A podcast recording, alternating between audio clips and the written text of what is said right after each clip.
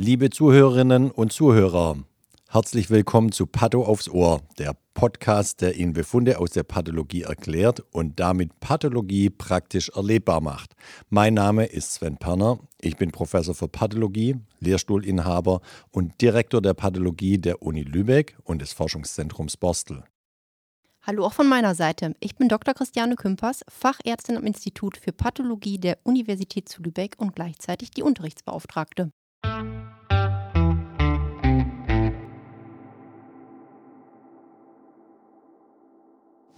Hallo und herzlich willkommen zu einer neuen Folge Patho aufs Ohr. Patho aufs Ohr. Herzlich willkommen. Schön, Charlotte, dass wir hier wieder zusammensitzen an diesem Sonntag, Frühnachmittag und Patho aufs Ohr aufnehmen. Und heute mit einer wichtigen Folge. Genau, wie schon angekündigt in unserem Patho ABC der dritten Folge sprechen wir heute über Staging und zwar im Speziellen über das TNM-System. Das muss man als Kliniker, der sich mit malignen Tumoren beschäftigt, einfach können, kennen. Und die, hier wollen wir mal die Prinzipien äh, des TNM-Systems vorstellen. Ähm, Charlotte, möchtest du noch einleiten was sagen? Nee. Nö, was mir spontan einfällt, kommt nachher noch, von daher nö. Okay, ich leg mal los. Also aus der Erfahrung heraus, dass die Überlebensraten bei lokalisierten Krebserkrankungen höher liegen als bei Ausbreitung über das Ursprungsorgan hinaus, hat sich schon ganz früh vor Jahren, Jahrzehnten, vielleicht schon Jahrhunderten die Praxis entwickelt, Krebspatienten nach sogenannten Stadien in verschiedene Gruppen zu unterteilen. Und es ist eben ganz wichtig für jede Lokalisation ähm, exakte Angaben über die Tumorausbreitung zu registrieren, zu dokumentieren, um folgende wichtige Ziele zu erreichen. Einmal hilft, hilft diese Stadieneinteilung den Klinikern bei der Behandlungsplanung. Wir sind ja, wir Pathologen legen die Grundlage für die Behandlung. Ähm, ein gutes TNM-System gibt einen Hinweis auf die Prognose. Ähm, sie trägt zur Auswertung der Behandlungsergebnisse auch bei. Der Informationsaustausch zwischen verschiedenen Behandlungszentren soll erleichtert werden, weil ein Patient wird ja in der Regel von verschiedenen Ärzten, auch teilweise in verschiedenen Zentren, Hausarzt, niedergelassener Facharzt, Krankenhaus, spezialisiertes Krankenhaus behandelt. Und dann soll es auch dazu dienen, kontinuierlich zu erforschen, ähm, wie Krebserkrankungen sich entwickeln und soll Bemühungen zur Kontrolle von Krebserkrankungen unterstützen. Das sind die wichtigen äh, Ziele, die mit einem guten Stadieneinteilung erreicht werden sollen. Charlotte, möchtest du hier mal weitermachen? Ja, da steckt ja extrem viel drin. Ne? Mhm. Also wie du das gerade schon richtig sagtest, dass der Pathologe ja zumindest so wie er es kann. Da kommen wir gleich ja nochmal drauf, was der Pathologe kann und was er vielleicht nicht kann. Aber anhand ähm, des TNM-Stadiums, was der Pathologe eben erstellt, auf Basis eines resizierten äh, Malignoms, ist es eben tatsächlich so, dass die klinischen Kollegen dann genau wissen, wie es geht jetzt mit dem Patienten weiter was müssen sie als nächstes machen. Und das ist ganz ähm, typisch zum Beispiel hier unsere wöchentlichen mehrfachen äh, Tumorboards, in denen wir vertreten sind. Wenn es dann heißt, Frau Kümpers, sagen Sie mal, wie ist denn da die Tumorklassifikation von dem bla bla bla, irgendwie was Karzinom? Und dann fange ich an mit ja, T3, N1, R1 ist das zum Beispiel was ganz anderes, als wenn ich sage, ja, T1, N0, R0. Beim einen sagen sie vielleicht, oh, super, nur noch tumorfreie Nachsorge in das nächste Mal im halben Jahr. Beim anderen Mal würden sie sagen, ey, ey, ey. Oder äh, den müssen wir schnell wiedersehen. Oder es geht auch darum, ah, der braucht noch nachträglich eine Behandlung, nachträglich eine Chemo oder eine Bestrahlung oder was auch immer. Also das ist wirklich so eine Weichenstellung. Genau. Und um der Anforderung der Weichenstellung zu, zu erfüllen, benötigen wir eben ein Klassifikationssystem, das zulässt, dass ähm, in seinen grundlegenden, grundlegenden Prinzipien ungeachtet der Behandlung auf alle anatomischen Bezirke anwendbar ist und auch spätere Ergänzungen durch Informationen, die es durch die histopathologische Untersuchung ähm, die, ähm, die Behandlung, äh, die richtige Behandlung äh, äh erhältlich ist. Und dafür haben wir Mediziner äh, schon früh angefangen, das TNM-System zu entwickeln. Charlotte, möchtest du mal anfangen mit den Grundprinzipien ja. des TNMs, was hin, vor allem auch hinter den äh, Begriffen TNM steht oder hinter der Abkürzung TNM steht.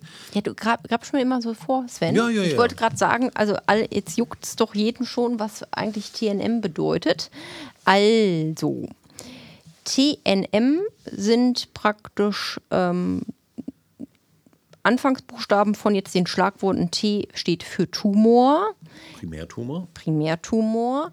N steht für Nodus, das ist der Knoten, damit sind die regionären Lymphknoten gemeint, also die Lymphknoten, die im Abflussgebiet liegen. Und M steht für Metastase, also Tochtergeschwülste, die sich in anderen Organen oder in nicht regionären Lymphknoten eben ausgebreitet haben. Und ähm, hinter diese einzelnen Buchstaben kommen jetzt eben Zahlen. Da gibt es 0 für, es gibt keinen Tumor, aber das ist ja selten. Also klassisch, es gibt zwar 0, aber weit häufig benutzt man 1, 2, 3, 4. Bei 4 ist Stopp, also was äh, Höheres gibt es nicht. Und man kann sich das ein bisschen wie Schulnotenprinzip merken. Ähm, 4 ist das Schlechteste, was man haben kann. Also ein T1-Tumor ist im Vergleich zu einem T4-Tumor klein. Und ganz generell so als Faustregel das ist nämlich so ein bisschen tricky, weil für jedes Organ gibt es da wieder ein bisschen eigene Regeln und Grenzwerte. Aber man kann sich das faustregelmäßig mal so merken, dass ein T1-Tumor ein kleiner, umschriebener Tumor ist und ein T4-Tumor, wenn wir jetzt mal direkt einen Sprung machen, das bedeutet, der Tumor ist schon so weit ausgebreitet, dass er im Grunde schon aufs Nachbarorgan übergetreten ist. Und das Gleiche macht man eben auch für N, also für die Lymphknoten. N0 würde eben bedeuten, es gibt keine regionären Lymphknotenmetastasen. Und ab N1 bedeutet eben, man hat regionäre Lymphknotenmetastasen. Und dann auch je nachdem, wo man ist, entweder geht es nach der Anzahl, nach der Größe oder nach den Lymphknotenstationen kann man das dann ausbreiten in N1, N2 oder N3. Dabei ist jetzt N3 für, für den Nodus das höchste und sozusagen das schlechteste, was man haben kann. Und dann für M eben die Fernmetastase, da gibt es jetzt ähm, 0 oder die 1. Also 0 bedeutet, man hat keine Fernmetastasen und 1 bedeutet, man hat eben Fernmetastasen. Mhm. Und dann hatte ich ja eben schon mal gesagt, wie der Pathologe kann das eben so, wie er es kann. Und jetzt die Frage, was kann er denn nicht? Also der Pathologe kann natürlich immer nur über das sprechen, was er auch als Gewebe vorliegen hat. Also Beispiel von mir aus, wir haben ein Lungenresektat mit einem Adenokarzinom drin und dazu auch die Lymphknoten, dann kann jetzt der Pathologe was über das T und über das N sagen. Wenn jetzt die Kliniker, also die klinischen Kollegen im Tumorboard irgendwie äh, bei einem Patienten sagen, ja, der hat eine Hirnmetastase, ist das nichts, womit der Pathologe was sozusagen anfangen kann, indem, bevor er es nicht als Präparat unter dem äh, Mikroskop auch gesehen hat und das bestätigen kann. Und dementsprechend kann man Präfixe vor dieses TNM setzen. Und wenn der Pathologe seine Finger im Spiel hatte und eben dieses TNM-System auf Basis der pathologischen Beurteilung fußt, dann kommt da ein kleines P davor für pathologisch logischerweise. Ähm, und dann gibt es eben aber auch den Begriff oder den, das Präfix C und C steht dabei für klinisch. Also wenn der Kliniker sagt, er hat ein klinisches Tumorstadium gemäß CM1, dann fußt das auf der Bildgebung äh, und solange da kein P vorsteht, hat der Pathologe das eben nicht bestätigt. Mhm. Hast du das verstanden, Sven? Ja, ich habe das verstanden. Darf ich noch was ergänzen? Ja. So als Grundprinzip bei der T-Klassifikation T0 bis T4 kann man sich auch merken, parenchymatöse Organe ähm, werden, wer- findet die Einteilung nach T1 bis T4 statt, je nachdem, wie groß der Tumor ist. Also wirklich, man, man schaut sich das makroskopisch an und misst es mit dem Lineal aus. Und je größer der Tumor, gibt es so Grenzwerte, kriegt er entweder T1, T2, T3 oder T4. Bei Hohlorganen, wie zum Beispiel Darm oder äh, Trachea oder äh, Harnblase oder Uterus geht es darum, welche Schichten schon befallen sind, ähm, kommt da die Einteilung in T1 bis T4. Dann möchte ich noch eine Ergänzung machen. Es gibt noch ein Präfix statt Ja. P und P für pathologisch und C für klinisch. Es gibt noch das Präfix des Y. Dann heißt es YPT irgendwas oder YCT.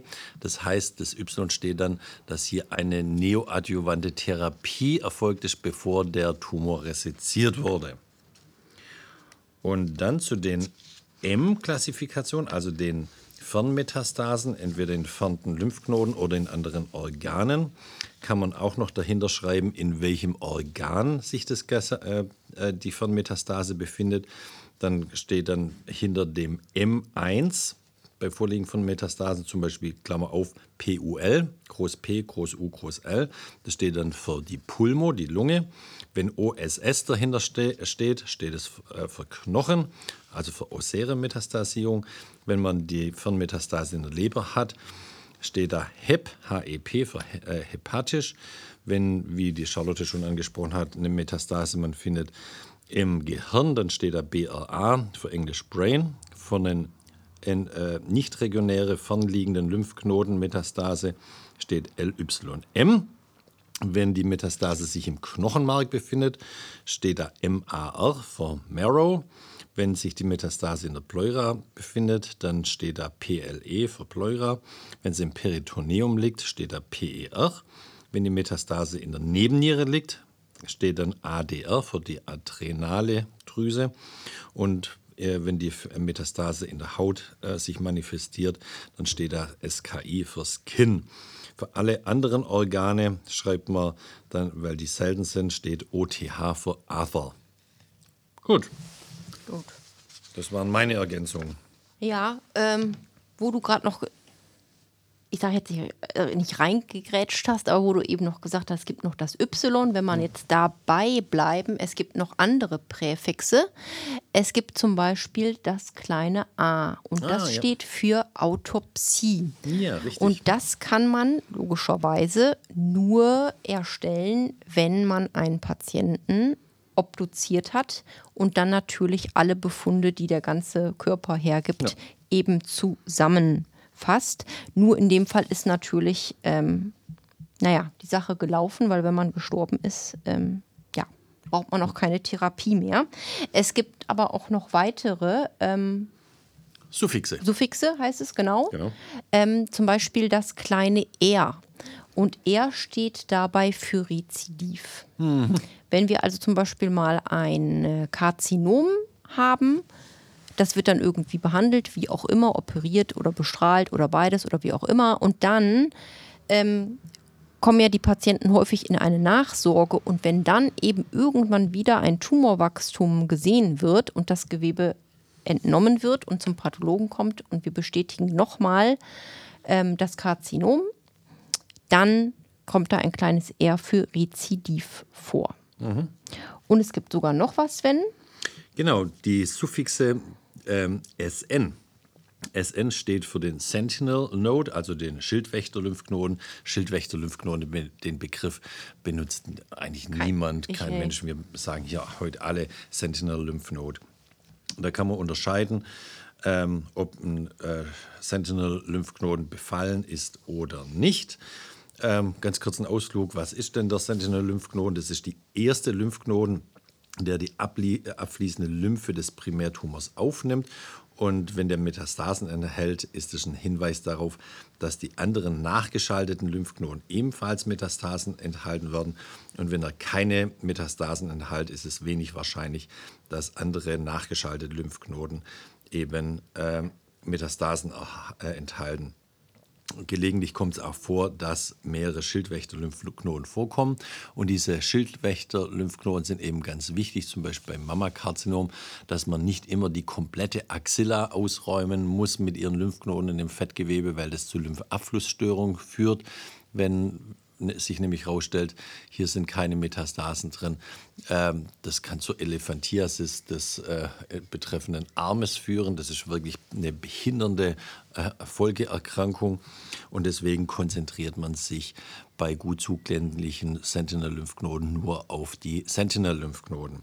Und wie gesagt, die Sentinel-Lymphknoten sind Lymphknoten. Und wenn man die als solche bezeichnen will, dann schreiben wir als Pathologen P für pathologisch, N für Nodus und N, äh, N0, wenn der äh, Sentinel-Lymphknoten negativ ist.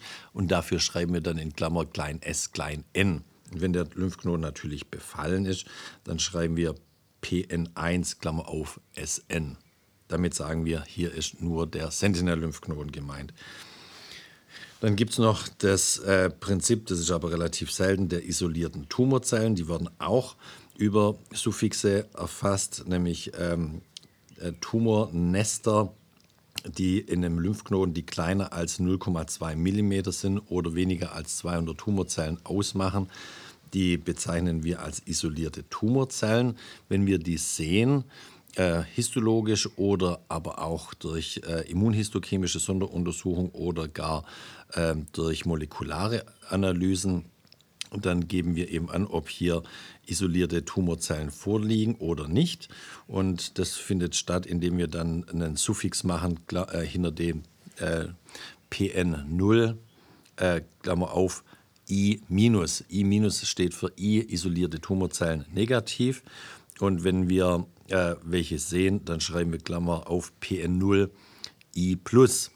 Die Tum werden trotzdem als PN0 äh, bezeichnet, weil es eben nur isolierte äh, Tumorzellen sind. Es gibt hier eine Ausnahme bei Melanom und bei Merkelzellkarzinom werden auch die isolierte äh, Tumorzellen als PN1 bezeichnet. Und dann aber auch immer mit, der, äh, mit dem Suffix, wie es eben gefunden wird, äh, histologisch oder äh, ähm, dann eben über ein I plus und wenn es molekular gefunden wird, über Moll plus oder minus. Gut. Und dieses Prinzip der isolierten Tumorzellen kann man natürlich auch auf die Sentinel-Lymphknoten äh, anwenden. Dann wird da stehen PN0 äh, I-, SN, dass man weiß, hier diese isolierten Tumorzellen liegen in den Sentinel-Lymphknoten vor oder nicht. Und kann man natürlich auch über molekulare Analysen auch noch bezeichnen, indem man sagt, ob das jetzt äh, die isolierten Tumorzellen molekularpathologisch nachgewiesen wurden oder nicht. Aber das ist etwas, was man in. Wie so Hieroglyphen lesen ist ja. das ein bisschen. Ja, ja. Aber es ist eben ein System, das einheitlich verstanden wird. Genau, das ist nämlich ganz wichtig. Die Einheitlichkeit. Ähm, es ist halt durch dieses TNM gewährleistet, dass ein Karzinom in dem und dem Organ in der Größe in Deutschland das gleiche T hat wie in Frankreich oder Indien, in Belgien Russland, oder sonst wo, genau. äh, damit wir alle wirklich von, vom gleichen reden. Das ist natürlich ganz wichtig, ja. dass nicht der eine mal ein T3-Stadium so hat und der andere ist, bei dem ist es aber irgendwie noch T2. Ja. Also das ist weltweit festgelegt. Ähm, Sven, tatsächlich, eben bei den Suffixen, fällt mir doch gerade ein, habe ich eben eins vergessen. Und zwar gibt es noch ein kleines M. Mhm. M steht für Multiple. Ja. Also es kann ja theoretisch sein, nehmen wir mal das Beispiel, da hat man es relativ häufig ja, zum Beispiel ein Mama-Applaudat wo eben mehrere Karzinomherde in dieser Mama drin sind.